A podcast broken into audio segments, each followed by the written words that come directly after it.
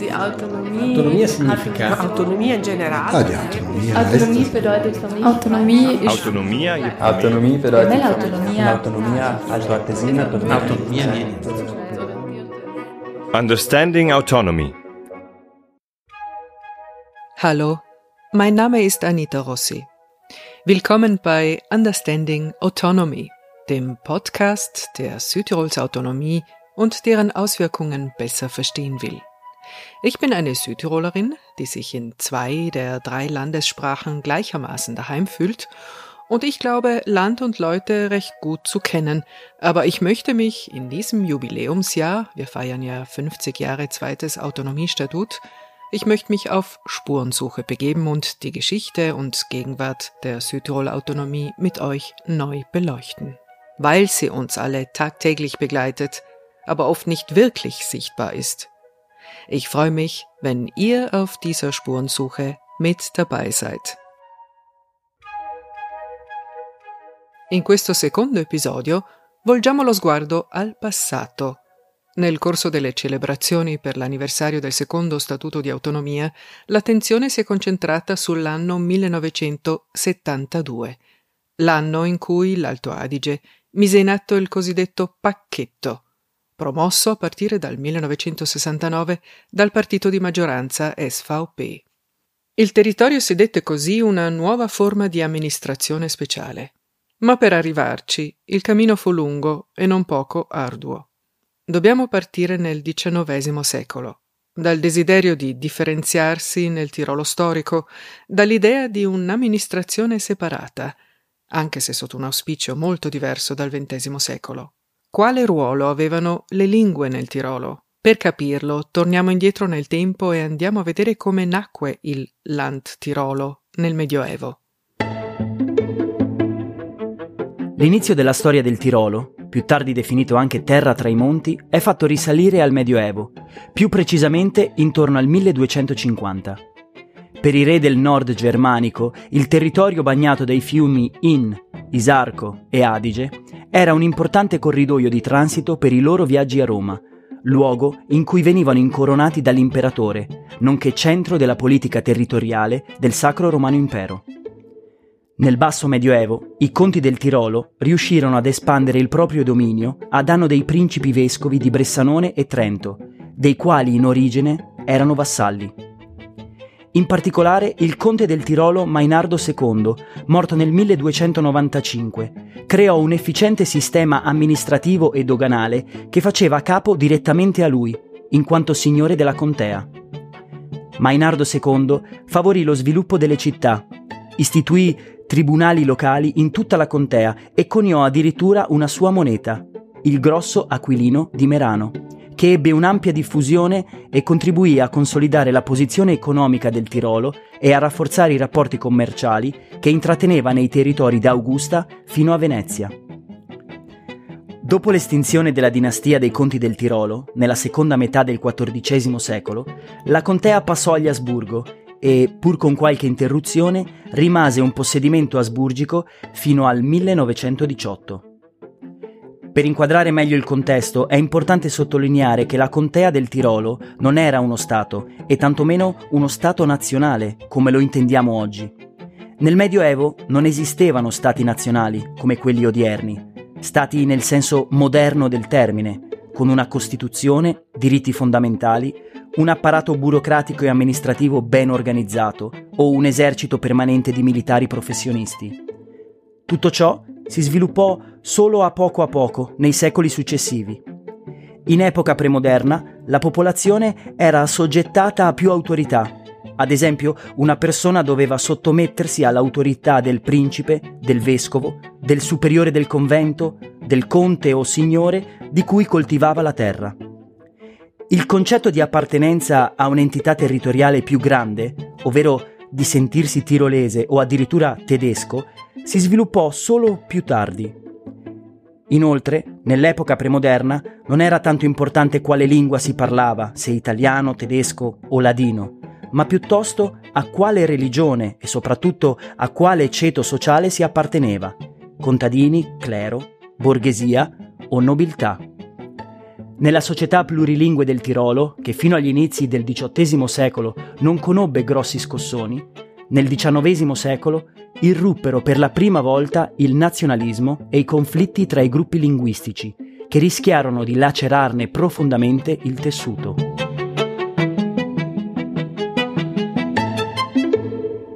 È proprio a cavallo del XIX secolo che cambiarono molte cose. Per esempio, è particolarmente interessante vedere come è nata l'idea di un'autonomia tirolese. L'eroe popolare tirolese Andreas Hofer, che si oppose all'annessione da parte del Regno di Baviera nelle guerre napoleoniche del 1809, il Tirolo del dopo 1815, che si oppose allo Stato centralista e burocratico di Vienna, ma anche il Tirolo che, a sua volta influenzato dal nazionalismo tedesco e austriaco, si oppose all'irredentismo italiano, alla perdita della Lombardia e del Veneto, entrambi territori asburgici, oltre che ai tentativi trentini di ottenere maggiore autonomia politica. Quello che accomuna tutti questi tentativi è un fortissimo atteggiamento difensivo contro le minacce esterne, quelle percepite e quelle reali, e anche contro tutto quello che si prospettava come nuovo, siano esse idee politiche o nuove forme di economia.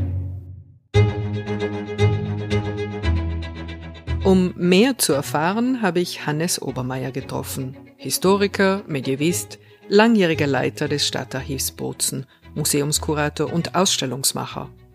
Er hat das Dokumentationszentrum unter dem Bozner Siegesdenkmal mitgestaltet und den Wettbewerb für die Historisierung des Bifrader Reliefs begleitet. Seit 2019 ist er Senior Researcher an der EURAG in Bozen. Unter anderem hat er sich mit dem 19. Jahrhundert beschäftigt, als es Südtirol als eigenständige Region noch gar nicht gab, ganz zu schweigen vom Zusammenleben der Sprachgruppen. Ja, Südtirol, wie wir es heute kennen, ist äh, historisch falsch, aber es ist also ein Kunstprodukt, ja, der Politik, der Kriege, der, der Militärs, des äh, späten 19., frühen 20. Jahrhunderts, ein Kind des Nationalismus oder der Nationalismen. Im 19. Jahrhundert war das heutige Südtirol einfach Teil eines größeren Ganzen, des Grundlandes Tirol wiederum Teil der habsburgischen Monarchie, aber schon äh, durchzogen von Feindschaften, von ethnopolitischen Feindschaften, geprägt durch die Verweigerung der Autonomie für die italienischsprachigen Tiroler oder Trentiner, deren Anliegen radikal missachtet wurden. Das würde sich dann natürlich rächen im 20. Jahrhundert als sozusagen Rollback gegenüber den deutschsprachigen und ladinischsprachigen Südtirolern. Also das Ganze hat eine lange Vorgeschichte und baut sich über die äh, Jahrzehnte und Generationen auf als im Grunde Welle von Hass, Gewalt und gegenseitigen Demütigungen. Es war ein Verhältnis der gegenseitigen Missachtung, also ein, ein Nebeneinanderleben.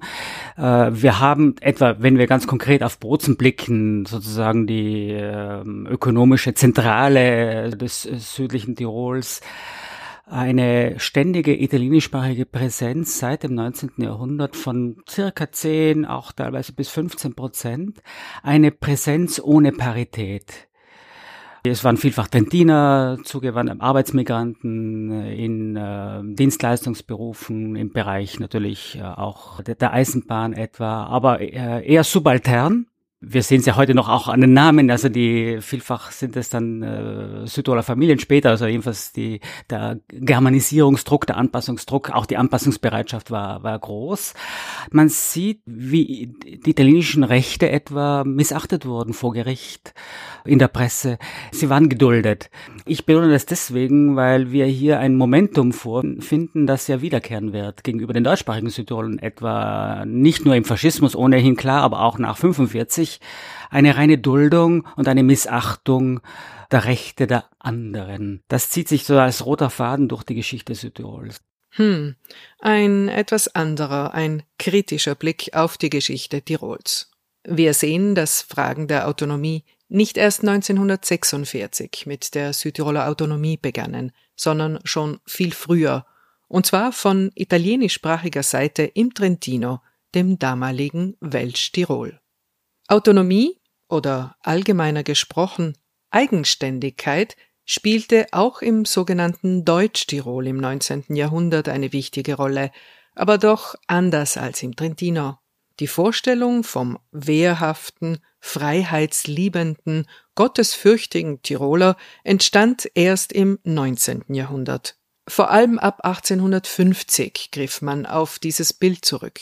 Schon immer einheitlich katholisch zu sein, ein heiliges Land, also unabhängig von äußeren Kräften. Dieses Selbstbild diente dazu, liberale und modernistische Strömungen aus Wien und München abzuwehren. Doch tatsächlich eigenständig war man seit 1815 und dem Ende der Aufstände unter Andreas Hofer nicht mehr. Die Sonderrechte und Privilegien, etwa im Bereich der Landesverteidigung, die noch in der gefürsteten Grafschaft bis ins 18. Jahrhundert in Kraft waren, galten nun nicht mehr. Tirol wurde im 19. Jahrhundert von Wien aus regiert. Aber lassen wir uns von Hannes Obermeier erklären, wie der Herz Jesu schwur und Andreas Hofer mit der Vorstellung der Tiroler Eigenständigkeit zusammenhängen. Eigentlich ist diese Tiroler Eigenständigkeit ein echter Mythos, ein hohler Mythos, hinter dem nichts steht. In der Tiroler Erhebung von 1809, äh, sie lässt sich eigentlich einordnen in die Tradition von Revolten, äh, Kampf um das Althergebrachte gegenüber sozusagen der Moderne. Es ist ein antimoderner Kampf, es ist ein royalistischer Kampf, also für den König, für den Kaiser, für Gott, ein katholischer Kampf also ein rückwärtsgewandter Kampf, äh, der scheitert im Übrigen und dann aber als Mythos reaktiviert wird, gerade von den Habsburgern etwa, also als bequemer Mythos im späten 19. und auch im 20. Jahrhundert und heute im ganzen 20. Jahrhundert als Selbstbehauptungsmythos benutzt wurde, der ja nicht war. Es war 1797 die berühmte Bündnis mit dem Herzen Jesu, ne, also das steht in der Tradition der Vendée, der Sacré-Cœur-Verehrung also einer, ein, im Grunde ein, ein Elitenbündnis im Übrigen. Also die Landstände haben sich damals, also das Land, das Kronland, also dem, dem Herzen Jesu gewidmet. Das liegt ein wenig auf der Linie natürlich der Abwehr der französischen Revolution. Wir haben dasselbe Phänomen in, in, in der Vendée, also in Frankreich, in, in, in der Guerre de Vendée, also diese royalistisch-katholische katholische Aufstand gegen den Zugriff auch des modernen Staats und seines Apparats, in dem Fall der bayerischen Bürokratie. Das wäre sozusagen der historische Kern, aus dem aber ein beliebig reaktivierbarer Mythos wurde, den auch politische Eliten heute ständig benutzen. Man braucht nur etwa das deutschsprachige Leitmedium, die Dolomiten aufschlagen am jeweiligen 22., 23., 24. Februar und lesen, was so äh, die einzelnen Bezirkshaupt Leute und meistens sind sie auch Männer und Bürgermeister von sich geben und wo, wofür Andreas Hofer herhalten muss. Das ist äh, jedes Jahr sozusagen eine Parade der Banalitäten, aber auch der Missverständnisse äh, für einen Historiker irgendwie also unglaublich interessantes Material, aber natürlich auch in seiner ganzen Schülerhaftigkeit auch etwas betrüblich. Fatto sta che i trentini tirolesi, come abbiamo sentito prima, volevano una propria autonomia. Sono andata alla ricerca di risposte a tutta una serie di domande che mi vengono in mente facendo i conti con questo aspetto della storia e le ho poste a Adina Guarnieri, storica dell'arte, curatrice, operatrice culturale bolzanina, che ha pubblicato vari testi storici proprio su quest'epoca e sui suoi risvolti. I Trentini dobbiamo considerare anche sotto il Sacro Romano Impero hanno sempre avuto una certa forma di autonomia. Sono diventati più legati alla contea del Tirolo eh, all'inizio appunto del XIX secolo, quando sono stati proprio inglobati e hanno perso qualsiasi forma di autonomia che avevano avuto nei secoli precedenti. Ovviamente una cosa che hai avuto per tanti secoli all'improvviso non c'è più e la rivendichi, perché insomma sembra una cosa che la dai per scontata quasi questa cosa, no? E hanno iniziato a richiedere questa autonomia sin da subito, ma poi sempre di più a partire dal 1848, insomma che era poi un movimento a livello europeo, no? c'era mm, molto movimento a livello politico in quegli anni, e hanno iniziato a chiedere questa autonomia anche perché c'era sempre più più questa sensazione della nazione, no? il nazionalismo, è una cosa nata proprio anche in quegli anni lì E quest'idea che un popolo che parla la stessa lingua abbia un diritto quasi sacrosanto di essere raccolto all'interno di un confine nazionale suo, con altre persone della sua stessa lingua e cultura. E in questo contesto si inseriscono proprio queste rivendicazioni di autonomia, se non proprio anche di ivedentismo, che abbiamo dal 1850 in poi, il più famoso di tutti sicuramente Ettore Tolomei in quegli anni. Poi chiedersi come mai eh, sia nato l'ivedentismo è molto difficile da, da rispondere perché ci sono circostanze politiche, sociali e familiari anche. Nel caso di Tolomei sicuramente lui è nato in una famiglia molto nazionalista. Erano anche gli anni dell'unità d'Italia, erano gli anni in cui eh, il Veneto e il Friuli sono passati dall'impero austro-ungarico all'Italia e ovviamente i trentini volevano la stessa cosa. Anche i ladini in quel periodo lì hanno riscoperto la loro lingua e cultura. C'era una sorta di, diciamo, corrente irredentista anche dall'altro lato dell'impero, insomma, i popoli slavi, anche loro rivendicavano un'autonomia, rivendicavano più diritti, più rappresentanza politica e la reazione da Vienna è arrivata sotto forma di censura, sotto forma di sorveglianza, c'erano degli agenti sotto copertura, infiltrati che osservavano le persone. Lo stesso fratello di Ettore Tolomei, che aveva a quell'epoca 16 anni, è finito in carcere per una manifestazione in ricordo di Oberdan. Era molto repressiva la situazione. E in questo clima, ovviamente, eh, si sono inasperiti i fronti.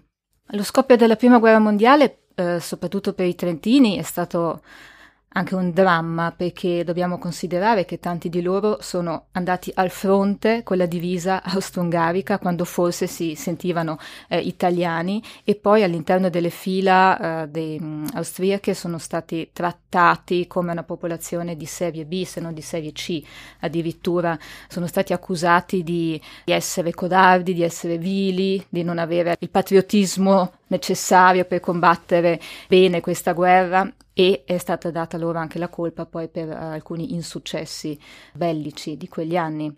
Dobbiamo pensare che nei primi cinque mesi della prima guerra mondiale l'Austria ha perso metà dei suoi uomini che aveva mandato in guerra. No? Questo proprio senso di patriottismo incredibile del, dell'estate del 14 è scemato presto e, e, la colpa è stata data proprio a loro, non solamente agli italiani, ma anche ai romeni, ai polacchi, ai ruteni, insomma, le popolazioni che non erano tedesche. A proposito di patriottismo, oggi si usa dire Südtirol dagli uni e Alto Adige dagli altri, quando si parla della provincia autonoma di Bolzano. La denominazione stessa è un fattore determinante per capire quello che la storia ci ha lasciato come eredità. Der Begriff Südtirol ist positiv besetzt. Als Tourismusmarke, als kulturgeschichtlicher Begriff, selbst in politischen Kreisen, auch wenn früher noch stärker national aufgeladen. Heute ist das idealisierte Urlaubsland ein Kassenschlager. Jedenfalls ist die Destination Südtirol geläufig. Ihre mediterran-alpinen Landschaften, Städte und Dörfer, ihre gastfreundlichen Menschen, ihre ethnische Situation, die traditionellen Speisen und Getränke, die zum Genuss einladen. Oft war oder ist die Vorstellung von Südtirol emotional oder sentimental aufgeladen. Das war nicht immer so. Südtirol in den Grenzen der heutigen Provinz Bozen, existierte vor 1919 gar nicht. Das Gebiet gehörte, wie das überwiegend italienischsprachige Trentino, zum mehrheitlich deutschsprachigen Teil des österreichischen Kronlandes Tirol. Es gab keine scharfe begriffliche Trennung zwischen einem Nord- oder einem südtirolerischen Teil.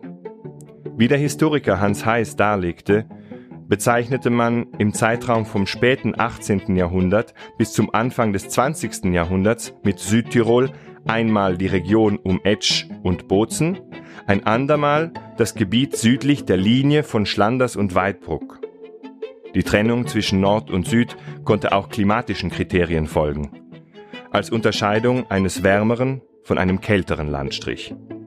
Ab 1850 verwendeten die österreichischen Behörden zunehmend die Bezeichnung Südtirol für das Trentino, auch Um diese Region, die im Zeitalter von Nationalismus und Irredentismus stärker nach Süden und Italien strebte, geografisch wieder dem Tiroler Kronland anzunähern. Südtiroler nannten auch andere Tiroler, die heutigen Nord- und Süd- und Osttiroler, die Trentiner, wie man bei Klaus Gatterer nachlesen kann. Das heutige Südtirol bezeichnete man damals um 1890 mit Deutsch-Südtirol oder mit dem deutschen Südtirol. Nachzulesen in der damaligen Fremdenverkehrswerbung. So entstand jene alpinistische und touristische Marke, die Anklänge an den mediterranen Süden suchte.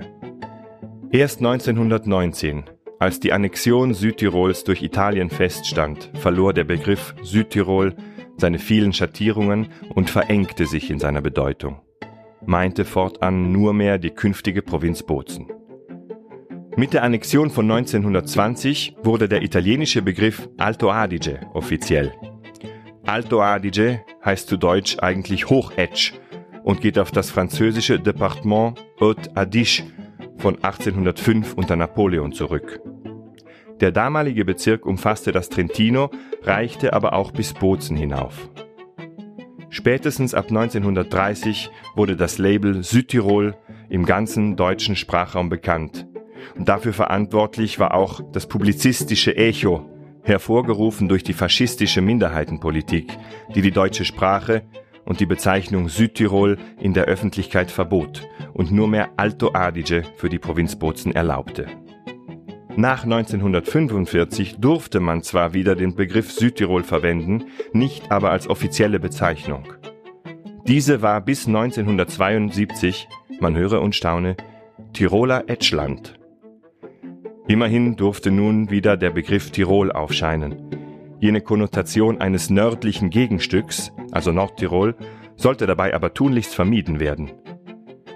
Mit dem zweiten Autonomiestatut von 1972 rückte Südtirol zum offiziellen Landesnamen auf, in Verbindung mit Autonoma Provinz Bozen, offiziell auf Italienisch Provincia Autonoma di Bolzano, Alto Adige. Ma allora, come ci si riferisce agli abitanti di questa terra? Per sudtirolesi si intendono solo quelli di lingua tedesca e ladina e per altoatesini solo quelli di lingua italiana? Oppure è necessario aggiungere sempre la descrizione sudtirolese di lingua ladina, italiana, tedesca, oppure altoatesino e altoatesina di lingua ladina, italiana, tedesca? Fin dagli anni Ottanta questa domanda accende il dibattito pubblico. Per trovare un modo di eliminare l'effetto divisione quando si parla di Südtirol Alto Adige, Alexander Langer, politico, fondatore e mente della lista alternativa per un altro Sudtirolo, ha proposto di utilizzare proprio questo termine, Sudtirolo, per aprire a tutti i gruppi linguistici della provincia. Ecco che da allora questo termine viene utilizzato sempre più spesso anche nel resto del territorio nazionale, insieme alla vecchia denominazione Alto Adige. Mit dem Kriegsende von 1918 kehrt sich die Situation, von der wir gerade gehört haben, ganz um. Das neue Südtirol, der Landstrich zwischen Brenner und Salurn, wird vom Königreich Italien besetzt und ab 1920 offiziell annektiert. Im Londoner Geheimvertrag von 1915 hat man das Gebiet Italien versprochen. Nun, 1918, sind die Südtiroler in der Minderheit, nicht mehr die italienischsprachigen Trentiner. Der Historiker Hannes Obermeier bezeichnet diese wenig beachteten Jahre von 1918 bis 1922 als die Zeit dazwischen, als Tempo sospeso. Noch muss die Katastrophe des Faschismus erst eintreten, noch ist Italien demokratisch. Die Möglichkeiten einer Autonomie für Südtirol werden allmählich unter den deutschsprachigen Eliten diskutiert und auch öffentlich eingefordert. Für das Südtirol von 1920 war Autonomie keine realistische Lösung in unserem heutigen Verständnis. Es gab aber berechtigte Hoffnungen auf eingeschränkte Formen von Selbstverwaltung oder zumindest von Bewahrung gewisser subsidiärer Prinzipien, die ja das liberale Italien zunächst auch versprochen hatte. Und wenn wir etwa an Figuren wie Credaro denken, den Zivilkommissär oder auch die damalige Regierung, die waren durchaus gesprächsbereit. Es gab allerdings Maximalforderungen von Südtiroler Seite, muss man auch dazu sagen, etwa am Autonomietag äh, in Meran 1920 geäußert, die natürlich schon so einen sezessionistischen Tonfall auch äh, trugen und damit eine frühe Verständigung auch ein Stück weit unmöglich machen, auch seitens der deutschsprachigen Eliten, die im Grunde das Kriegsergebnis nicht wirklich zur Kenntnis nehmen wollten und einem Traum nachhingen, der längst ausgeträumt war. Dann kam natürlich der brutale Bruch des Faschismus, dem übrigens die deutschsprachigen Eliten Südtirols zunächst mit einer gewissen auch Sympathie entgegenblickten als Ordnungsmacht. Auch das ist Teil der Südtiroler Geschichte, aber der relativ rasch klar machte, wer hier das Sagen hat und auch Formen von, von Ausgleich auch seinerseits, natürlich vor dem Hintergrund der massiven Italienisierungskampagne, auch der Ersetzung aller Eliten Minuten relativ rasch zunichte machte. Zu diesem Thema wollen wir mit einem weiteren Experten für die Geschichte dieses Landes sprechen. Georg Grote ist Senior Researcher am Institut für Minderheitenrechte EURAC. Er hat lange Zeit als Professor an verschiedenen Universitäten in Irland gelehrt. In Südtirol beschäftigt er sich intensiv mit der Privatüberlieferung der sogenannten einfachen Bevölkerung vom 19. Jahrhundert bis heute. Das, was wir heute unter Autonomie, vor allem auch unter Südtirol-Autonomie verstehen, ist mit Sicherheit nicht das, was man 1918 unter Eigenständigkeit oder Selbstbestimmung verstanden hätte, was ganz anderes. Denn da muss man, man muss einfach verstehen, dass es im, im 19. Jahrhundert diesen Wandel in Europa gibt von monarchischen Systemen hin zu Republiken, zu Staatengebilden, die sich ganz anders organisieren als eine Monarchie. Das K&K-System Österreich ist, bleibt ja eine Monarchie bis 1918 und eine Autonomie im K&K-System besteht einfach darin, dass der Kaiser seinen, seinen Völkern, diesen Völkerstämmen eine gewisse Autonomie zubilligt, sozusagen Ordre qua Mufti aus, aus Wien, die aber nicht allzu viel mit dem zu tun hat, was wir heute unter Autonomie verstehen. Die, die Selbstverwaltung im Sinne der Südtirol-Autonomie hat halt im, in der K&K-Monarchie so nicht stattgefunden und vor allen Dingen war sie vom Kaiser gewährt. In Republiken, also in postmonarchischen Systemen, ist, dieses, ist die Autonomie, wird die Autonomie eher so verstanden wie heute dass es gewisse Rechte gibt, auf die sich Minderheiten, auf die sich kollektive Identitäten zurückziehen können, auf die sie sich berufen können, die von Staaten gewährt werden. Äh, das ist also ein Rechtssystem, das nicht mehr so gewährt wird vom Kaiser, so, sondern als, als, als Rechtssystem verbrieft ist und praktisch das umfasst, was wir heute so unter Autonomie verstehen. Obwohl natürlich die Autonomie auch eine relativ junge Erfindung ist, weil in der Frühzeit des 20. Jahrhunderts man doch eher noch so in Richtung Selbstbestimmung äh, ging und Selbstbestimmung bedeutete damals Eigenständigkeit, Separatismus, Gründung eines Nationalstaats und keine autonome Region. Trotz der Tatsache, dass Italien zu den Siegermächten des Ersten Weltkriegs gehört, ist der italienische Staat sehr geschwächt und weiß zunächst gar nicht, was er mit Südtirol anfangen soll, so Grote. Und deswegen ist Südtirol in der Zeit zwischen 1918 und 1922 steht unter verschiedenen Militärverwaltungen, die das Land einfach verwalten, ohne große politische Vision. Die politische Vision kommt eigentlich erst mit dem Aufkommen des Faschismus. Die ist dann natürlich besonders negativ für die Deutsch, äh, Deutsch-Südtiroler. Natürlich als Mussolini 1922 die Macht übernimmt, hatte schon lange den, diesen faschistischen Schatten auf Südtirol geworfen. Man muss ja nur diesen Blutsonntag im April 1922 erwähnen, der dann schon praktisch das präjudiziert, was ab 1922 kommt, also die Italienisierung Südtirols und, und so weiter. Deswegen kann man eigentlich von der Autonomie in dieser Zwischenphase auch nicht reden. Also Südtirol ist eine Kriegsbeute. Und ähm, erstmal eine Kriegsbeute, die, die Italien in den Schoß fällt, mit dem Italien aufgrund der Schwäche des politischen Systems erstmal so gar nicht richtig weiß, was sie machen sollen. Und wird aber dann zum Objekt des Italienisch, italienischen Nationalismus von oben. Mussolini versucht, ein Italien zu schaffen und alle, die in Italien wohnen, zu Italienern zu machen. Und das ist natürlich besonders für die neu eingemeindeten oder die, die, die annektierten deutschsprachigen Südtiroler äh, schicksalhaft. Nel 1922, con l'avvento del fascismo in Italia, ebbe inizio l'italianizzazione dell'Alto Adige. Fu vietato l'uso della lingua tedesca, gli insegnanti e i dipendenti pubblici di lingua tedesca furono rimpiazzati da persone di lingua italiana. Inoltre, fu incentivata la massiccia immigrazione in Alto Adige di cittadini provenienti da altre regioni italiane. Per favorire l'assimilazione furono chiuse le scuole in lingua tedesca e aperte solo scuole in lingua italiana. Molti insegnanti di madrelingua tedesca vennero licenziati. L'italiano divenne lingua ufficiale negli uffici pubblici, nei tribunali, nei rapporti commerciali. I toponimi e i cognomi sudtirolesi vennero tradotti sulla base del prontuario dei nomi locali e dell'elenco dei cognomi stilati dal geografo nazionalista Ettore Tolomei. Inoltre, vennero rimossi i monumenti del patrimonio culturale tedesco.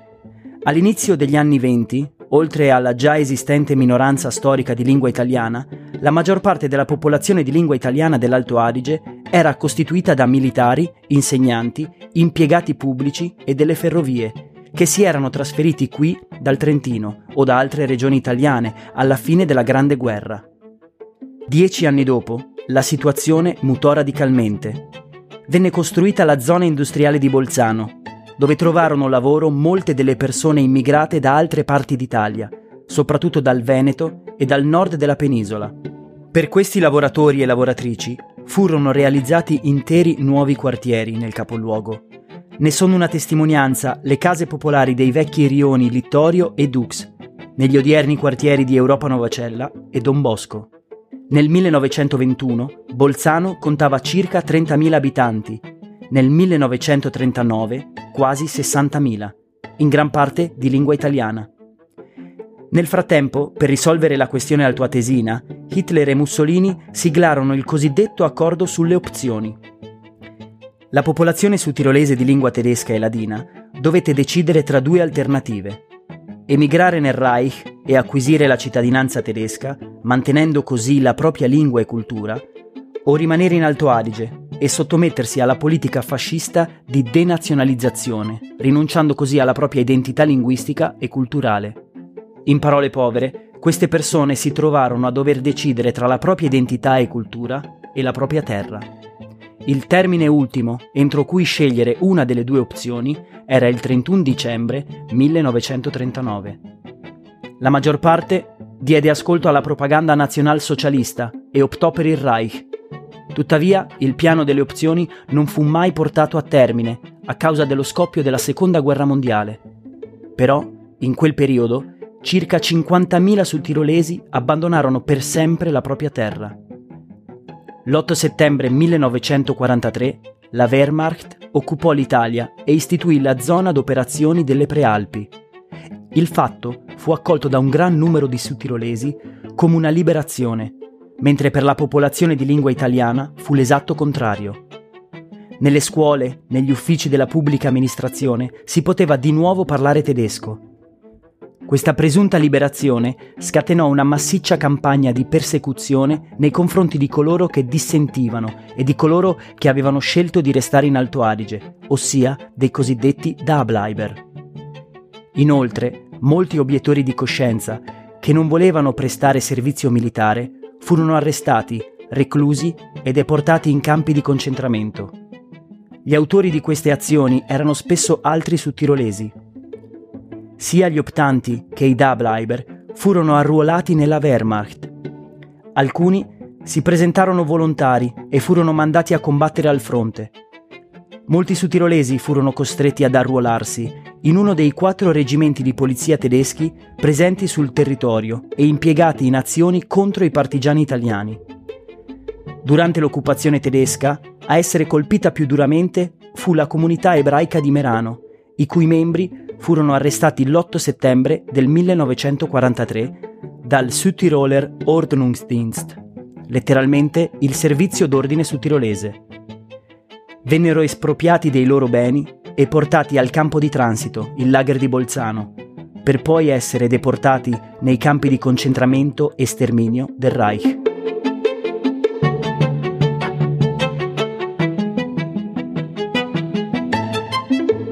Mit dem Ende des Zweiten Weltkriegs ändern sich die geopolitischen Machtzentren ein weiteres Mal, was großen Einfluss auf die Südtirol-Frage hat.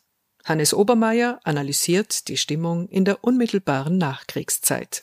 Also 1945, 46 ist natürlich ein weltgeschichtliches Wendejahr, keine Frage. Es ist nicht die Stunde Null, die manchmal behauptet wird, aber es ist zumindest das Ende des äh, Mordens und Tötens und vor allem mit der Befreiung der äh, NS-Lager auch der Blick der Weltöffentlichkeit auf das größte Verbrechen der Menschheitsgeschichte, der uns bekannten Menschheitsgeschichte. Also in diesem Kontext steht natürlich diese kleine Südtirol-Frage, die wir nie überschätzen sollten. Und es ist relativ klar, dass die Alliierten, die Siegermächte, ein Italien, das spät aber doch die Fronten gewechselt hatte und einen Separatfrieden geschlossen hatte, nicht zusätzlich demütigen wollten, indem sie ihm nun auch noch einen zumindest teilweise deutschsprachigen Teil wegnehmen wollten. Es gab 1945, denke ich, keine Nation und keine Sprache, die mehr verhasst gewesen wäre auf diesem Erdball als Deutsch. Deutsch war die Sprache der Täter, der Mörder, der Richter und Henker und nicht der Dichter und Denker. Das heißt, es liegt außerhalb eigentlich des Denkmöglichen, trotz der Erwartungen vieler Südtiroler, die er sich niederschlägt in einer Unterschriftensammlung, die überreicht wird und äh, dass Südtirol etwa nach Österreich zurückkehren könnte. Allerdings wird die Entrechtung der deutschen ladinischsprachigen Südtiroler und Südtirolerinnen zur Zeit des äh, Faschismus schon gewürdigt durch die Anerkennung ihrer minderheitspolitischen Rechte. Das führt ja zu diesem Annex des Pariser Abkommen, das Gruber de Gasperi Abkommen. Es ist deshalb so wichtig und sozusagen so aufgeladen und auch rechtspolitisch so wichtig, weil es Teil einer internationalen Friedensordnung ist. Das macht es seine Internationalität aus. Zugleich ist es ein unglaublich nüchterner, kurzer Text, bestimmt durch eine gewisse Wahrheit, übrigens Ladiner kommen in dem Text nicht vor, von uh, the German-speaking inhabitants of the province of Bolzano und dass deren Rechte sozusagen wiederhergestellt, äh, sprachliche Minderheit, kulturelle Rechte äh, wiederhergestellt werden sollten. Und der, the neighboring province of Trento, damit ist aber nur gemeint, dass, dass das Unterland, also nicht das Trentino, sondern das ist ja auch ein großes Missverständnis, das übrigens aber dann zur Autonomie für das Trentino führte. Äh, das sind die Bewohner des Unterlandes, des Überetschs, die ja damals also noch zur Provincia di Trento gehörten. So der Historiker Obermeier zu den Entwicklungen am Ende des Zweiten Weltkriegs und zu seiner Einschätzung des Gruber de Gasperi Abkommens. Flankiert wird diese Einschätzung von den Gedanken des deutschen Historikers Georg Grote, der die Internationalisierung der Südtirol-Frage hervorhebt.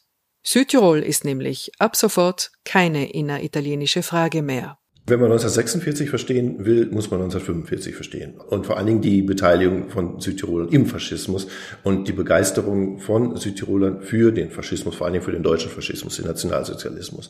Der ist ganz, ganz offensichtlich nach 20 Jahren der Italienisierung, hätte sich wahrscheinlich jeder eine, eine Lösung gewünscht, die von außen kommt und jemand, der wie Adolf Hitler erklärt, er möchte alle Deutschen in ein Reich bringen, der ist natürlich hier willkommen, ist ja ganz natürlich. Ob man Nationalsozialist ist oder nicht, das war auf jeden jeden Fall eine, eine Heilsgestalt oder jemand, der, der eine Mission hatte, mit der die Südtiroler gut hätten leben können. Der Nachteil an der ganzen Sache ist, dass im Jahre 1945, als das, das Dritte Reich zerfällt, die Südtiroler nicht nur zu den Kriegsverlierern gehören, sondern auch moralisch zu den Kriegsverlierern gehören. Und das ist das ganz große Dilemma, was diese Zeit zwischen 45 und 46 eigentlich auszeichnet, dass es in Südtirol und für Südtirol eigentlich keine Fürsprecher mehr gibt. Die Südtiroler sind, werden pauschal als ähm, Nazis und als Hitlertreue gebrandmarkt. Die italienische Politik kann wunderbar damit ähm, internationale Politik machen. Südtiroler haben keinen Leumund. Es gibt jemanden wie äh, Karl Gruber, der sagt, wir wollen, wollen äh, Gerechtigkeit für Südtirol und so. Aber das sind das sind so, so Gerechtigkeit für eine Minderheit zu verlangen, ist praktisch so das, das letzte Bollwerk von jemandem, der sonst keine Macht hat. Man kann nach Gerechtigkeit rufen, weil es sonst keine Möglichkeiten mehr gibt, für irgendwas für die Südtiroler zu erreichen. In dem Kontext ist es dann umso interessanter, dass die Briten und die Amerikaner die Italiener dazu zwingen, sich mit, ähm, sich mit, mit einer Autonomie oder mit einer wie auch immer gearteten Selbstbestimmung für das deutschsprachige Element in Anführungszeichen in, in, in Norditalien auseinanderzusetzen. Das basiert auf der Tatsache, dass man vor allen Dingen in Großbritannien sieht, dass nach 1918 den Südtirolern Unrecht geschehen ist. Es gibt also ein ganz starkes Unrechtsbewusstsein. Gleichzeitig gibt es aber auch Berichte von der CIA in, in Washington, die sagen, da gibt es große Probleme, da muss was passieren, sonst wird die ganze Sache explosiv. Und das kann man sich natürlich in Zeiten der Blockbildung zwischen Ost und West nicht leisten. Also je stärker Stalin wird im Osten, desto mehr muss man auch darauf achten, dass der Westen relativ kompakt dasteht. Und deswegen möchte man sich solche, solche internen explosiven Gegenden wie Südtirol hätte werden können, gar nicht leisten und setzt also praktisch von westlicher Seite, von westalliierter Seite darauf, dass Italien was tut.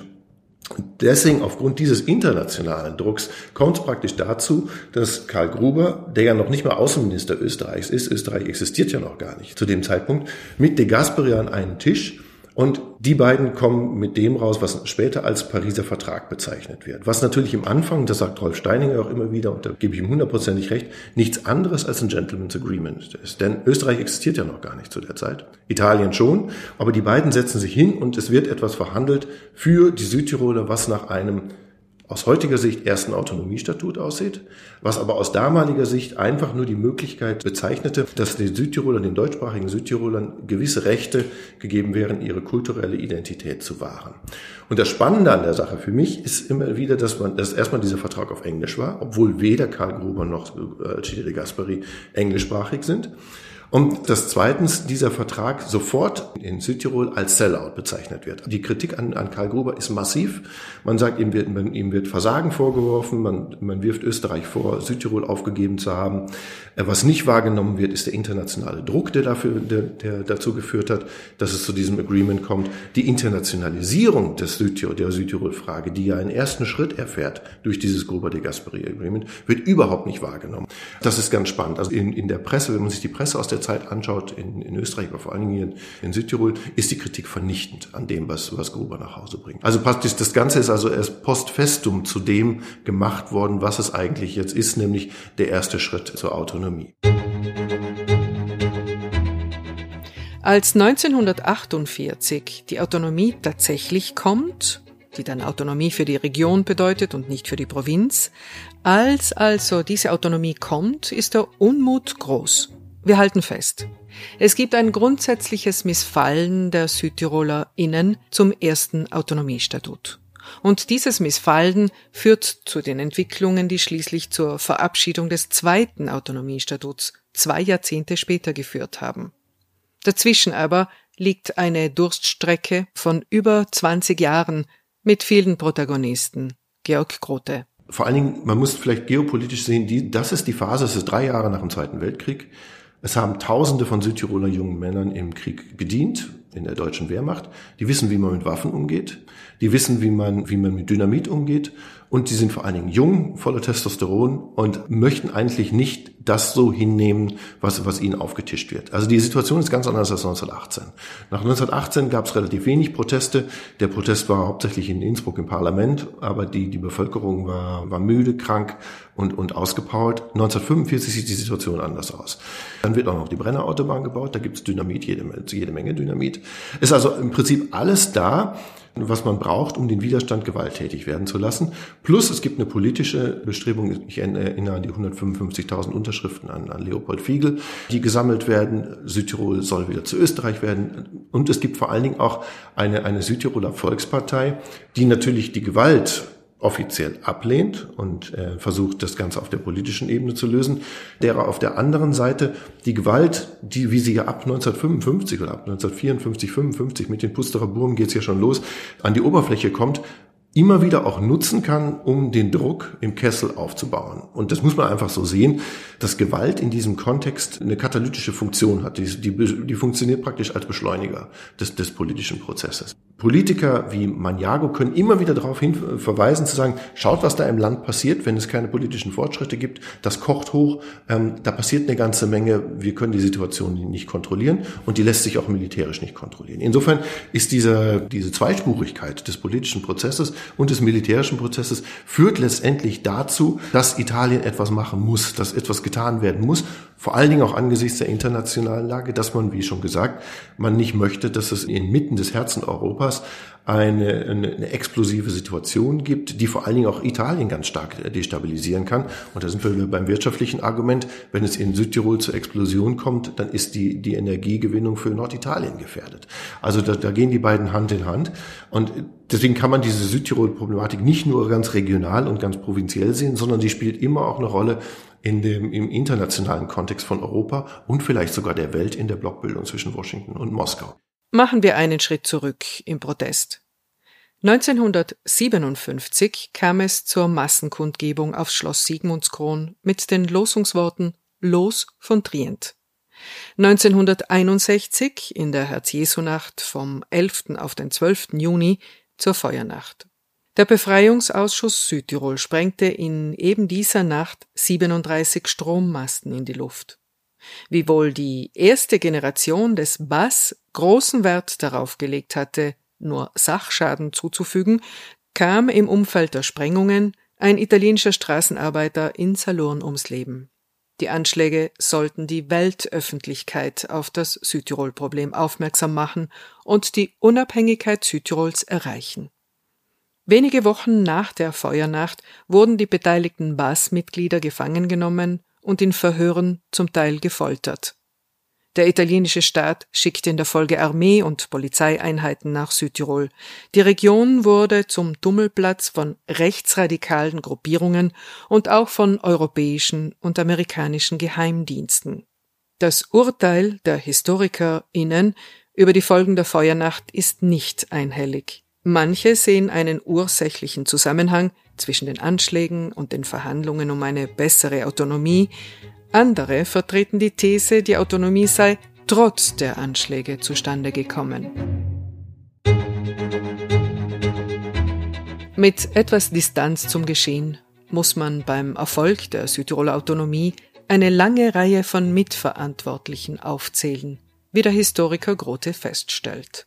Nun ist Silvius Maniago vielleicht so diese Überfigur auch, oder auch diese Symbolfigur. Ich meine, er hat, er war unglaublich lange Landeshauptmann, er hat unglaublich viele römische Regierungen kommen und gehen sehen, was ja natürlich auch sein großes Plus ist, weil er immer auf seiner Position äh, gesessen ist sozusagen oder gestanden hat und mit verschiedenen italienischen äh, Premierministern, die sich immer wieder neu in die Situation einarbeiten mussten, ähm, verhandeln musste und er praktisch die Kenne hatte. Er wusste ganz genau, er kannte jedes einzelne Detail. Dadurch ist er natürlich sozusagen die Symbolfigur für die Südtiroler Autonomie. Aber der Erfolg der Südtiroler Autonomie hat viele Väter und auch viele Mütter. Äh, man sollte also nicht vergessen, dass es unglaublich viele Individuen, aber auch Körperschaften gab, die daran mitgewirkt haben. Bei den internen geht das von den Bumsern von Franz Kerschbaumer über Menschen, ähm, die in Österreich arbeiten, wie Viktoria Stadelmeier, über diejenigen, die Zünder und die Waffen über die Grenzen ähm, geschmuggelt haben, Frauen wie Männer, aber auch Politiker, der, der oft vergessen wird, Alfons Benedikter, der ganz, ganz wesentlich war für die Südtirol-Autonomie, weil er nämlich auf der Raumordnung beharrt hat. Und meiner Meinung nach ist diese Raumordnung ein Aspekt der Südtirol-Autonomie, der viel zu oft übersehen wird, der aber einen gigantischen Erfolg für Südtirol bedeutet hat. Denn nur dadurch, dass Südtirol die Raumordnung für Südtirol bekommen hat, sieht Südtirol noch so aus, wie die Südtiroler wollen, dass Südtirol aussieht. Sonst sähe Südtirol wahrscheinlich eher so aus wie das Trentino oder wie, wie Nordtirol, wo wir eine große Verstädterung haben, wo die Menschen die Dörfer verlassen, kaum, kaum lebendige kleine Dörfer noch gibt. In Südtirol ist das alles anders und das liegt an der Raumordnung und da ist so jemand wie Alfons Benedikt da ganz, ganz stark zu messen. Es gibt natürlich aber auch ähm, externe Unterstützer, die Unterstützung durch Österreich, aber auch die internationale ähm, Aspekte. Wir haben schon erwähnt den Druck der Alliierten von 1946, der sehr, sehr, sehr wichtig ist. Aber, und das ist auch wieder nur so eine Fußnote in der Südtirol-Geschichte, die eigentlich bisher noch kaum Erwähnung fand, es gibt zum Beispiel kleine europäische Staaten wie Irland, die hin zu 1960 sich ganz massiv dafür eingesetzt haben, dass Österreichs Ansinnen, die Südtirol-Frage vor die UNO zu bringen, auch tatsächlich durchgesetzt wurde. Ohne die Iren wäre das nicht passiert dass praktisch die Iren, die ja 1922 unabhängig wurden, die dann 1955 zur UNO beigetreten sind, haben sich also auf die Fahne geschrieben, sich für kollektive Identitäten und Minderheiten in der Welt einzusetzen und sahen ihre große Stunde gekommen, in der in der Dekolonialisierung Afrikas, vor allen Dingen ab Mitte der 50er Jahre. Und als dann Österreich versucht, ein internationales Forum für die Südtirol-Frage zu finden in der UNO von 1960, spannen die Iren sich vor den Karren und verfassen mit, mit 17 anderen Staaten eine Resolution, die dann vorgelegt wird, die dann der UNO vorgelegt wird und ver verfolgen gleichzeitig das Ziel, möglichst viele der jungen afrikanischen Staaten, die gerade unabhängig geworden sind, mit, in, mit ins Boot zu holen, um diese, diese Resolution zu unterstützen. Und deswegen wird das überhaupt erst zum großen Erfolg von 1960. Also Bruno Kreisky ist da mit Sicherheit einer der Schlüsselfiguren, der das Ganze versucht hat, auf die internationale Bühne zu bringen. Aber ohne so ein kleines Land wie Irland wäre da gar nichts gelaufen. Und das sind so Dinge, die werden oft vergessen. Also Silvius Maniago, mit Sicherheit die Überfigur und die, und die, die Symbolfigur, aber es gibt unendlich viele andere Helfer. Der Erfolg hat viele Väter und ganz viele Mütter. Der lange Weg des Paketabschlusses war aber nicht zu Ende mit der alles entscheidenden Landesversammlung der SVP 1969 und mit der Paketabstimmung. Es vergingen wiederum über 20 Jahre bis zur Verwirklichung aller darin enthaltenen Punkte und zur internationalen Verankerung des Erreichten mit der Streitsbeilegung 1992.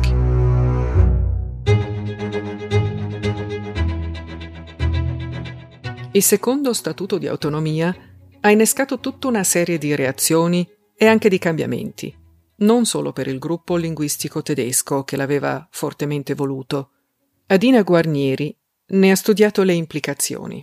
I cambiamenti in positivo col secondo statuto del 72 sono arrivati sicuramente per il gruppo linguistico tedesco. Quello italiano ci ha messo diversi anni per capire che anche loro avrebbero approfittato uh, da questa autonomia. Sicuramente la cosa che ha avuto maggiore effetto nell'immediato era questo ribaltamento degli equilibri, perché sin da sempre, diciamo sin da sempre, parliamo sempre appunto degli anni 20-30, gli italiani in regione erano stati abituati ad avere un posto fisso, un lavoro fisso, l'appartamento, la casa, insomma tutti i posti nel, um, pubblici, gli impiegati pubblici, gli insegnanti erano italiani. All'improvviso arriva la proporzionale etnica, arriva l'attestato di bilinguismo e molti di loro non si erano mai preoccupati di imparare il tedesco. All'improvviso era necessario farlo. Come sempre quando qualcosa è imposto dall'alto c'è una certa riluttanza. Parlare di pacificazione negli anni 70-80 è molto difficile. Dobbiamo andare fino agli anni 90, che poi anche lì era una concomitanza di eventi fortunati, perché gli anni 90 sono anche stati un periodo di crescita economica, un periodo dove c'erano molti fondi a disposizione, dove tutti ricevevano molto, molti sostegni finanziari anche per i propri progetti e per questo penso che gli anni 90 siano proprio quel momento della pacificazione. Come sempre, quando nessuno ha paura di eh, perdere la propria fetta della torta, tutti vanno d'accordo. Adesso mi sono accorta che tanti hanno capito che l'autonomia è stata un bene, ma per tutti. È stata un po' problematica all'inizio ritrovare un equilibrio, ecco. Mentre il gruppo linguistico tedesco vanta molte figure storiche importanti che hanno dato modo di identificarsi con l'autonomia, o hanno comunque fatto da collante. Per gli italiani in questa provincia sono mancate queste figure leader, almeno apparentemente. Un personaggio che si è impegnato molto durante questi negoziati era Alcide Berloffa, che insomma era capo della Commissione dei Sei e Commissione dei Dodici, cioè ha partecipato attivamente alla costruzione dell'autonomia e lui, da parte dei, addirittura del, del suo stesso partito, del Partito Democratico, ma anche dei giornali, è spesso stato, diciamo, accusato di essere poco patriottico, ma di, di non rappresentare gli interessi dell'Italia. E questo sicuramente è sintomatico perché in quegli anni qualsiasi concessione era vista come diciamo, una perdita Sembrava quasi come se uh, venendo incontro al gruppo linguistico tedesco, il gruppo linguistico italiano stesse perdendo un po' anche della sua dignità. Eh, e questo è sicuramente una cosa che mh, ha molto influenzato il dibattito e una cosa che sicuramente Alcide Berloffa non meritava e che son, sono anche molto grata che negli ultimi anni la sua figura sia stata riabilitata. Der Umschwung in der Wahrnehmung kam ab den 1970er Jahren, als man von der Skepsis gegenüber der Autonomie zu einer zunehmenden Bejahung wechselte, auch weil man die positiven Folgen am eigenen Leib und im Alltag spürte. Das ging so weit, dass nun vielfach von einem Autonomie-Patriotismus die Rede ist. Unsere Experten ziehen Bilanz. Den Anfang macht Georg Grote, der dazu ein eigenes Bild entwickelt hat.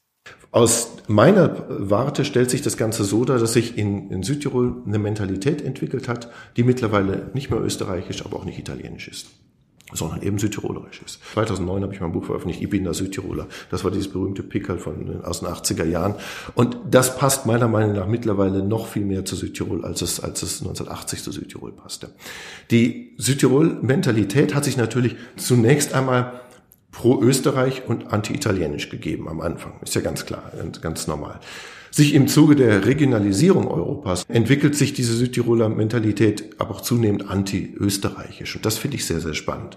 Also wenn man zum Beispiel sieht, dass Südtirol sich etabliert, als Region ähm, etabliert, dass es mittlerweile eine Uni Bozen gibt, wo früher die Alma Mater die Uni Innsbruck war, aber dass es auch vor allen Dingen, und das halte ich für eine ganz wichtige Debatte, diese Ötzi-Debatte nach 1992 war ganz spannend, dass sich ja Südtirol mit Nordtirol praktisch gestritten hat, wer denn jetzt den Ötzi ausstellen darf. Das wäre 30, 40, 50 Jahre früher nie der Fall gewesen. Da hätte man sich sehr pro-österreichisch orientiert und wahrscheinlich wäre Ötzi in, in Innsbruck gelandet. Aber man hat ein Selbstbewusstsein in Südtirol entwickelt, das stark genug war, sich nicht nur gegen Italien zu wehren, sondern auch im Rahmen der Regionalisierung mit der Region als, als Motor der Europaregion Tirol, Südtirol, Alto Adige, Trentino, sich auch nicht nur gegen Italien zu positionieren, gegen Rom, sondern auch gegen Wien. Was man sagen kann, ist, dass das Südtirol wahrscheinlich, vielleicht etwas überspitzt, aber etwas pointiert gesagt, das Südtirol ein europäisch akzeptierter Regionalstaat ist. Was der Historiker auch an der Kommunikation im Alltag festmacht. Also was ich als, als Beobachter, als Piefke, der vom Niederrhein kommt, was sich mir immer mehr darstellt, ist die Präsenz des Südtiroler Dialektes in der deutschen Sprache in Südtirol. Also vor 15, 20 Jahren hätte man kaum mal einen Politiker oder, oder kaum mal eine Stimme im Radio gehört, die im, im Südtiroler Dialekt reden. Mittlerweile ist es so, dass man überall Südtiroler Dialekt redet. Man WhatsAppt sogar im Südtiroler Dialekt. Das ist auf der einen Seite ist es sehr, sehr spannend, weil es ganz klar zeigt, wie sich der, also Südtirol emanzipiert hat. Auf der anderen Seite ist es natürlich auch extrem exklusiv für die anderen Südtiroler, nämlich die Alto Artesini italienischer Amtstammung, die in der Schule Deutsch lernen, aber Hochdeutsch lernen und sich dann im Alltag wieder praktisch exkludiert fühlen dadurch, dass ihre Landsmänner und Landsfrauen hier in, in Südtirol Südtirolern und sie den, den Gesprächen wieder nicht beiwohnen können. Und letztendlich, was auch mit der Sprache zusammenhängt, was sehr verräterisch ist, ist, man in Südtirol immer wieder von drinnen und draußen spricht. Und das drinnen und draußen hat sich verändert. Also wenn man früher davon gesprochen hat, äh, man, man geht nach draußen, dann war damit der Voralpenraum, München und so weiter gemeint. Mittlerweile ist draußen schon Innsbruck. Und das, das finde ich ganz spannend, dass sich da so eine Verschiebung ergeben hat, die aber ganz klar sagt, wir sind drin und der Rest ist draußen. Was hat die Autonomie gebracht? Und zwar ganz konkret auf beiden Seiten der deutschen wie der italienischen.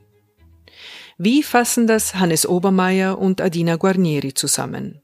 Für die Südtiroler, Südtirolerinnen, die ja eigentlich die Nase gestrichen voll hatten, sage ich mal jetzt von Streit, von Bomben, die einfach sozusagen leben wollten, war es der Startstoß für ein verspätetes Wirtschaftswunder. Südtirol wird vom Armenhaus zur Wohlstandsregion in, in einer kurzen Spanne. In der deutschen und ladinischsprachigen Bevölkerung wird Autonomie denke ich, weithin als selbstverständliches Grundrecht empfunden, als etwas, das einem Kraft der Geburt gehört. Während auf äh, italienischsprachiger Seite, da finde ich die Entwicklung auch besonders interessant, eine radikale Skepsis, auch eine Abneigung, eine Ablehnung, weil es ja zunächst mit Privilegienverlusten verbunden war, einer zunehmenden Autonomiefreundlichkeit äh, gewichen ist. Autonomie noch offensiver verteidigt bisweilen als die deutsche und ladinischsprachige Seite. Nei primi anni 70-80 l'impostazione generale era quella di essere molto scontrosi nei confronti dell'autonomia e quasi di non, non, volerla considerare più di tanto, insomma, dire no, non è una cosa che non ci riguarda questa cosa.